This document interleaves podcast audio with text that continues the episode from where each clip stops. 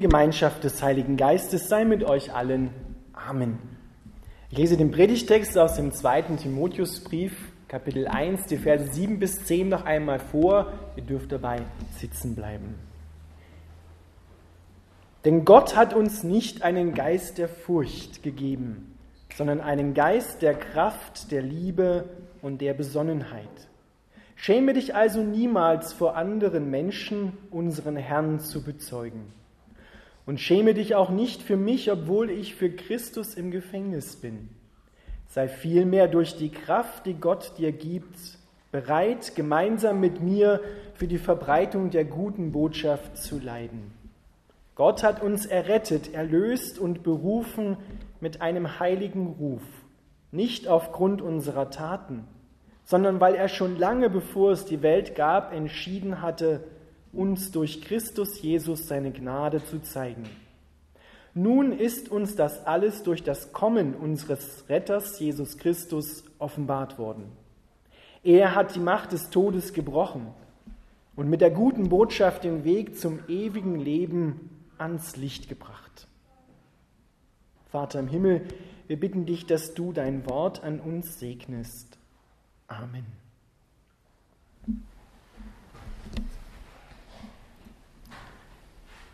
Liebe Gemeinde, wir spüren dem Predigtext so die innige Herzensliebe und Wärme ab, die der Apostel Paulus für seinen geistlichen Sohn Timotheus hat.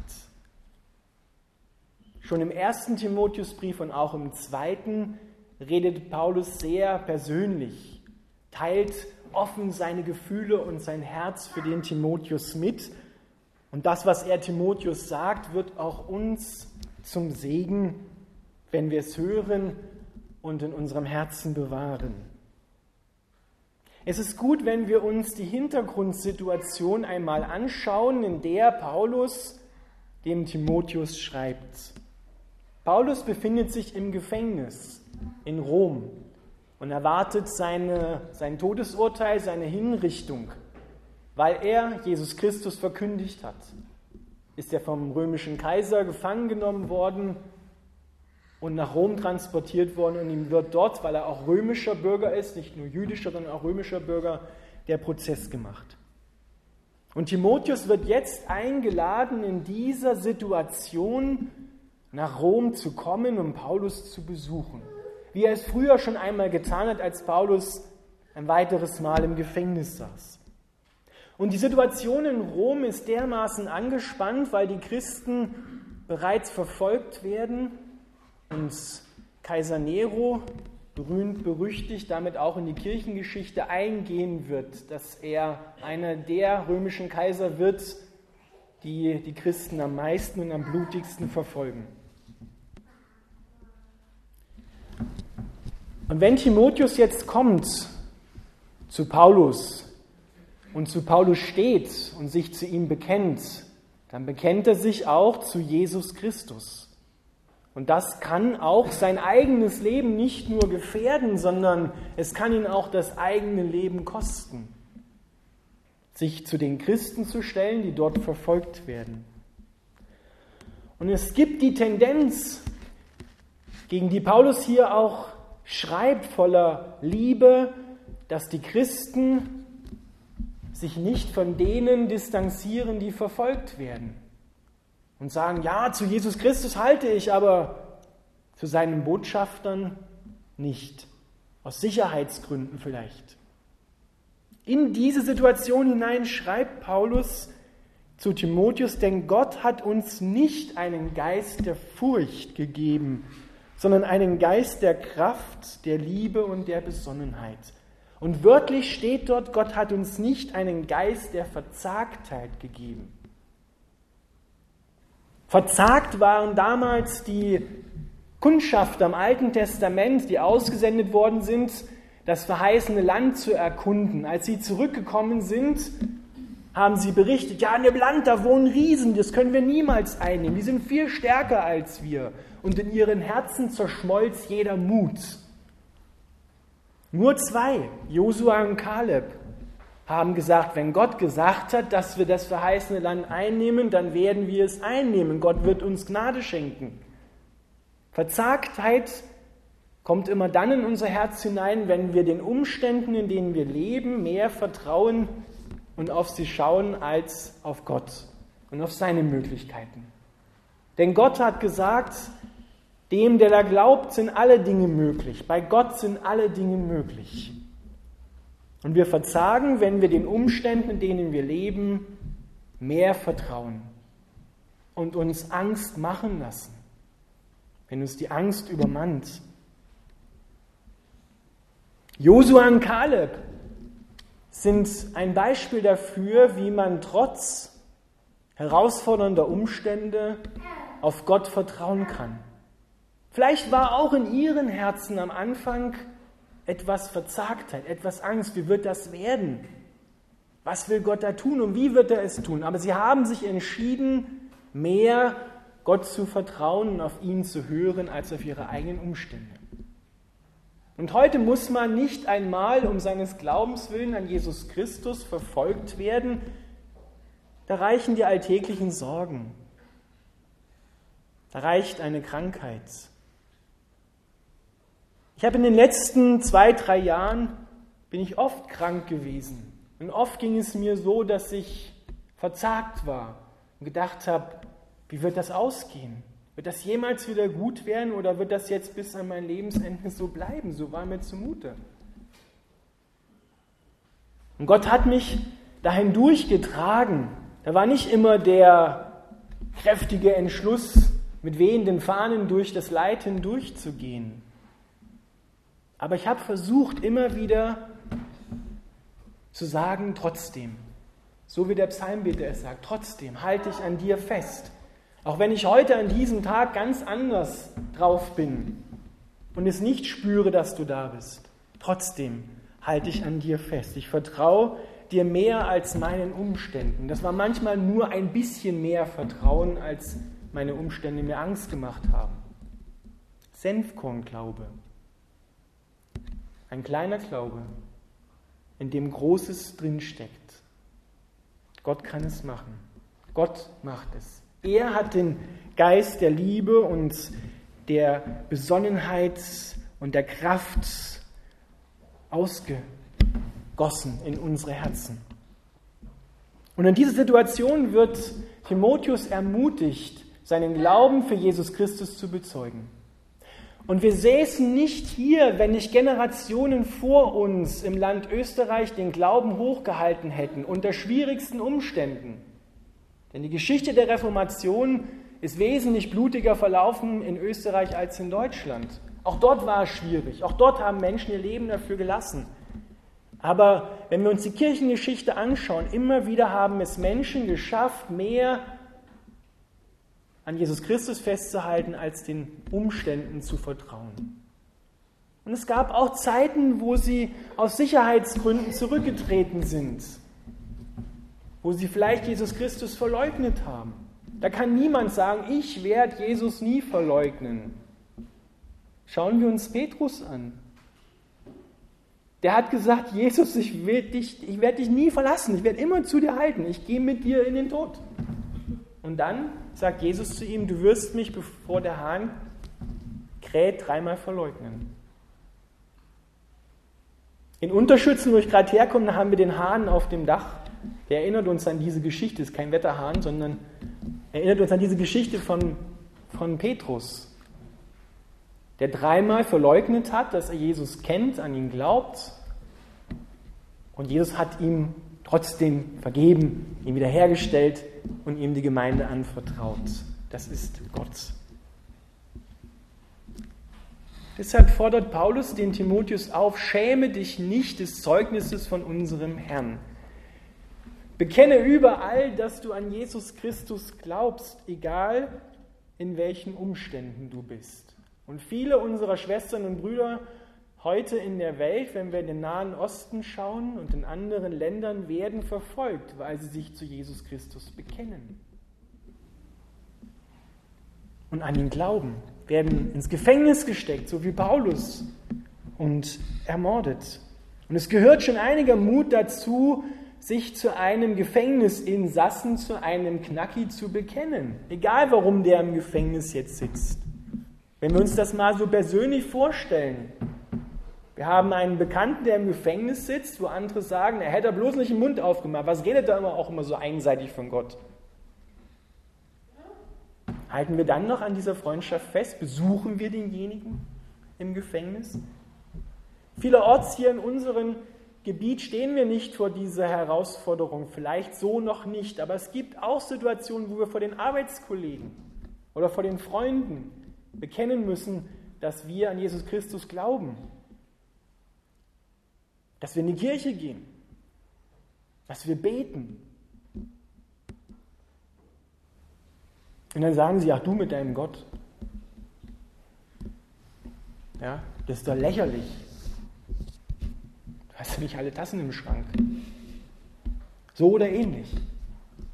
Das kann wehtun und dann, und dann kann es passieren, dass diese Freundschaften auch zerbrechen, dass da etwas hineinkommt.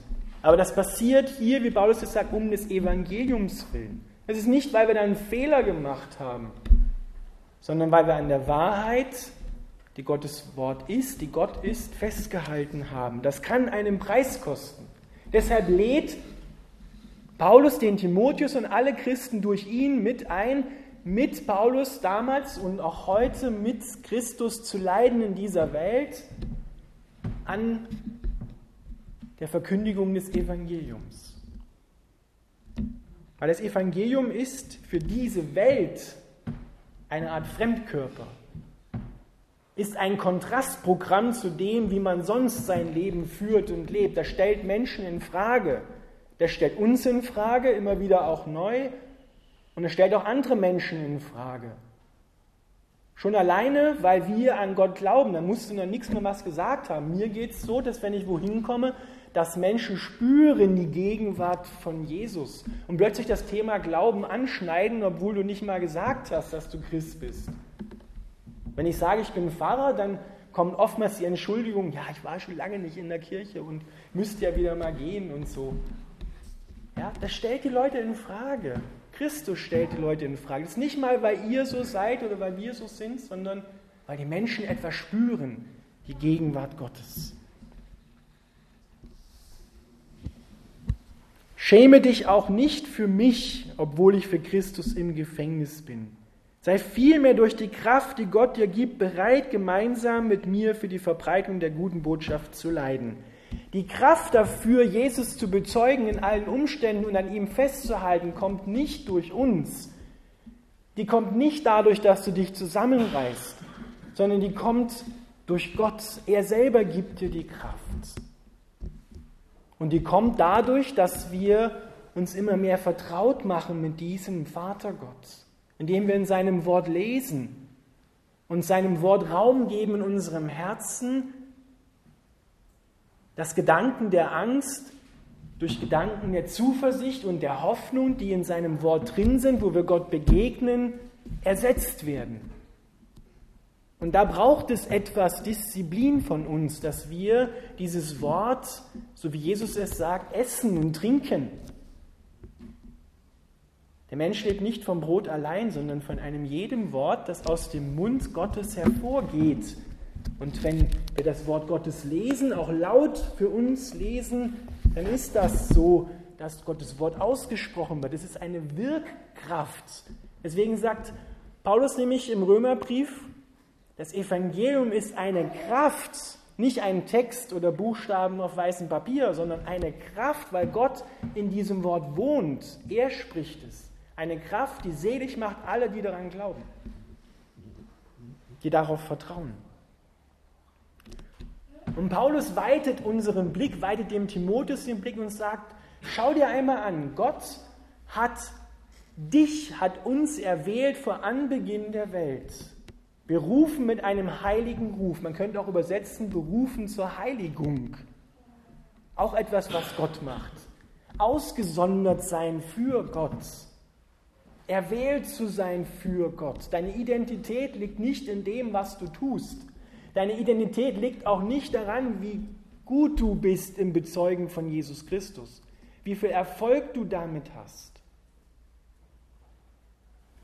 Sondern Gott sagt hier, ich habe das angefangen, die Geschichte, Und ich werde sie auch zu Ende bringen.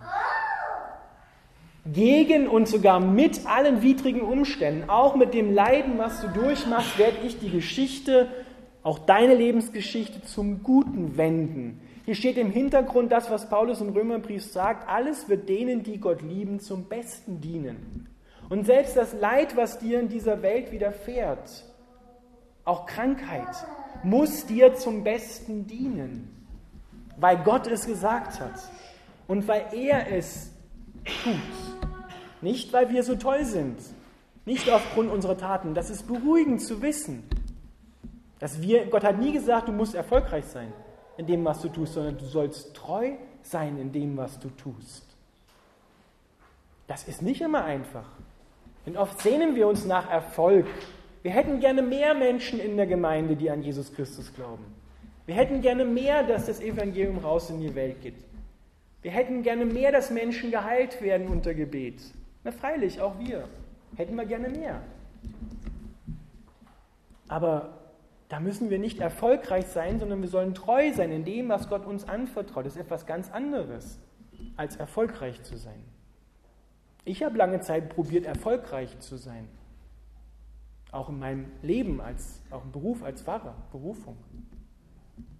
Ich habe dann ziemlich schmerzhaft gemerkt, dass es nicht darauf ankommt, erfolgreich zu sein, sondern es darauf ankommt, treu zu sein.